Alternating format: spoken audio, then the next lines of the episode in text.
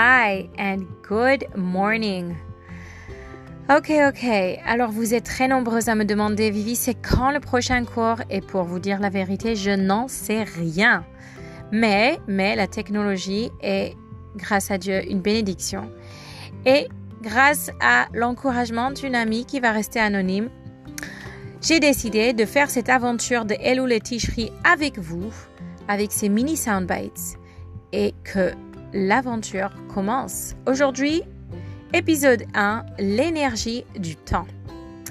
Alors, le calendrier tel qu'on le connaît, un calendrier normal, un calendrier laïque, en fait, est comme une ligne droite qui parcourt le temps pour faire une longue suite des années, des siècles, des décennies, des événements. Mais un calendrier juif est quelque chose de différent. Le calendrier juif raconte une énergie spirituelle, une énergie invisible qui rôde sous la surface. Le calendrier, en fait, va exprimer cette énergie invisible.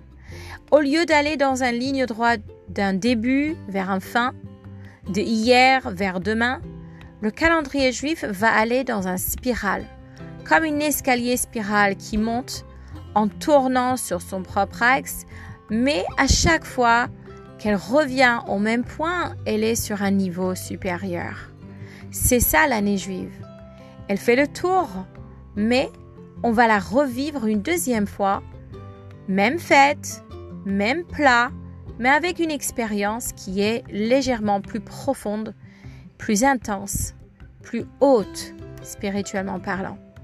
Et ça, c'est l'évolution du temps dans le calendrier juif, qui fait que d'un côté, l'expérience est plus intense et plus profonde. Le Rosh Hashanah d'un adulte ne ressemble pas à la Rosh Hashanah insouciant d'un enfant qui va tremper la pomme dans le miel et qui va dire quelle douceur. L'adulte va le vivre plus profondément. Il va prendre conscience de tout ce qu'il a vécu ou raté cette année il va avoir une prise de conscience de la vie qui est très courte, surtout en ce moment, avec la santé qui est fragile, etc. Donc d'un côté, il y a une expérience qui est plus profonde. Mais en même temps, il y aura aussi un retour, un cycle cyclique, justement, qui est qui rappelle, qui est répétitif et qui rappelle les mêmes gestes qu'on a vécu l'année auparavant.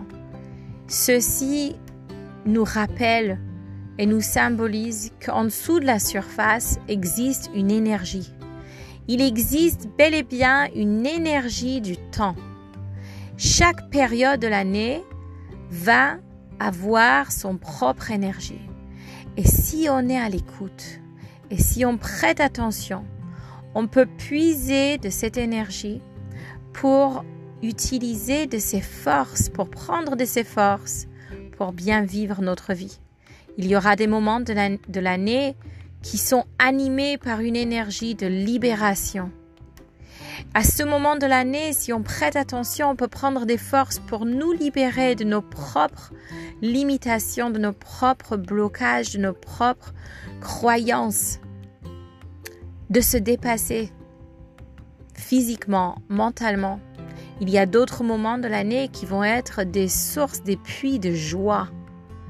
Et si on est à l'écoute, on peut stocker de la joie pour les mois d'hiver. C'est Simchat Torah. Il y a des moments de l'année qui ont une énergie qui nous donne les forces à éclairer les situations, les lieux les plus obscurs, les plus noirs, les plus froides. Hanouka, par exemple. Chaque période de l'année a son propre énergie. Et ceux qui savent écouter cette énergie et prêter attention peuvent puiser de cette énergie spirituelle pour animer notre vie quotidienne matérielle. Alors, quelle est l'énergie de ce mois d'Elul qui vient de commencer? Le mois d'Elul est souvent nommé le mois de pardon, le mois de Teshuvah, le mois de recherche. Elle a beaucoup de titres, mais moi, j'ai envie de vous raconter une autre aujourd'hui. C'est le mois de l'amour. Le mois de l'amour qui vient après la déception. pas l'amour, la première grand coup d'amour. L'amour qui vient après la séparation. L'espoir qui vient après la déception. La reconstruction qui vient après la destruction. Et puis, le regard vers le futur après que tout semblait être fini. Et cette énergie, elle revient chaque année. On va vivre dans les trois mois, dans les trois semaines, excusez-moi, on va vivre dans les trois semaines de deuil entre 17 Tammuz et 9 Av. Chaque année, on va vivre une période qui se pose et qui se construit sur une énergie spirituelle de destruction, de tristesse, de des fins, des fins des belles histoires. Mais il y a un mais, il n'y a pas un point final à l'histoire. Juste après vient le mois d'Elul, le mois de la reconstruction, le mois de l'espoir et surtout, surtout le mois de l'amour, le mois de la réconciliation. Entre qui et qui? Ça, je vous laisse écrire votre propre histoire.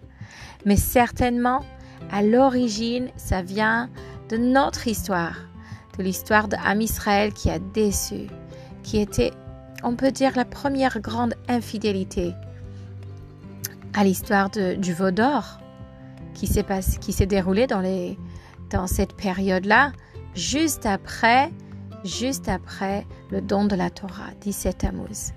Et ensuite, Moshe, notre premier grand avocat, notre berger fidèle, qui a demandé à Hachem de nous pardonner, qui a supplié à Hachem de nous pardonner. Et Hachem a répondu non, non, ça ne sera pas fait. Je ne peux pas, je ne peux pas imaginer que vous êtes attaché à moi alors que vous n'êtes pas. Je ne peux pas imaginer que vous pensez à moi alors que vous pensez à un autre. Vous ne dépendez pas de moi. Vous cherchez un plan B, un plan C. Non, je ne peux pas. Moshe, il désespère pas, il remonte une deuxième fois pour prier pour Am Israël. Et encore, encore une fois, Hachem, il dit non. C'est Rosh Chodesh Elul, le premier, mois, le premier jour de ce mois d'Elul. Hachem, il dit non. Non, je ne les pardonne pas. Et là, premier jour d'Elul, Moshe, il remonte sur le mont Sinaï pour plaidoyer pour demander à Hachem, pour supplier une troisième fois pour le pardon. Et cette fois-ci, Moshe est plus déterminé que jamais. Pourquoi? Parce qu'il a réalisé quelque chose. Il est impossible, dit-lui.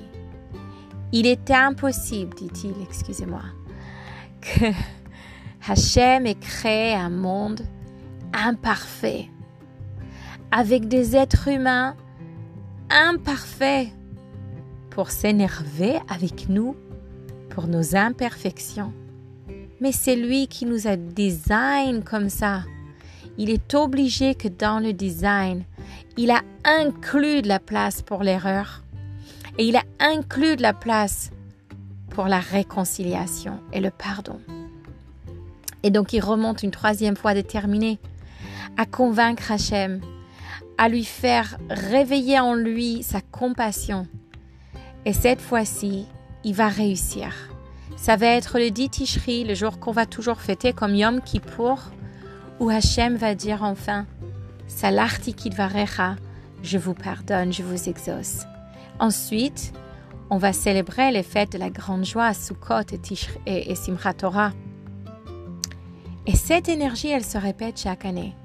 Alors si vous avez le sentiment de toujours avoir un remue-ménage en fin d'été chez vous, soyez pas étonnés, vous êtes des gens profondément spirituels.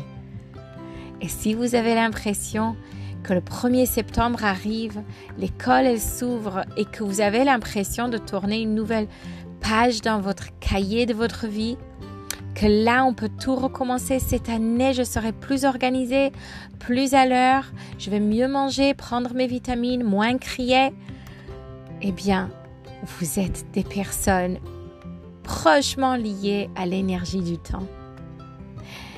On est dans le mois de l'amour, le mois de l'espoir, le mois de la réconciliation. À Nil et Dodi, je me rapproche à mon bien-aimé.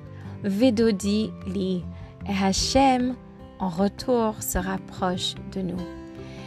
Et ce, ce journée-là, aujourd'hui, si vous écoutez le jour que je partage cet audio, pour ceux qui vont écouter plus tard, c'est pas grave. Aujourd'hui est sur le calendrier juif le 7 Elul. Et peut-être vous ne le savez pas, mais aujourd'hui est un jour très important sur le calendrier. C'était aujourd'hui qu'une petite fille nommée Myriam, en Égypte, fille du grand dirigeant du peuple juif Amram et de sa femme Yocheved, c'est aujourd'hui que Myriam a ouvert sa bouche. C'est aujourd'hui qu'elle a osé parler, qu'elle a dit à son père, Toi qui s'est séparé de maman pour éviter que des enfants meurent en esclavage, toi t'es pire que Pharaon. Pharaon a décrété qu'il mettrait à mort les garçons, mais en te séparant de maman, tu mets fin à la vie de toute vie possible, garçon et fille. C'est ce jour-là que son père l'a écouté, ce jour-là qu'il a repris sa femme Yocheved, aujourd'hui qu'elle a conçu Moïse, cher Rabbeinu. Et le reste, comme on dit, c'est de l'histoire. Il n'y a pas meilleur jour dans le mois d'Elul pour dire aujourd'hui est le jour de l'espoir. Aujourd'hui est le jour de l'amour et la réconciliation. Aujourd'hui est le jour qui peut dessiner un autre futur, une meilleure fin. Alors, à vous de le dessiner. Prenez une feuille un stylo si vous avez le temps et posez-vous la question, quelle est une chose cette année que vous aimeriez changer? Excellente journée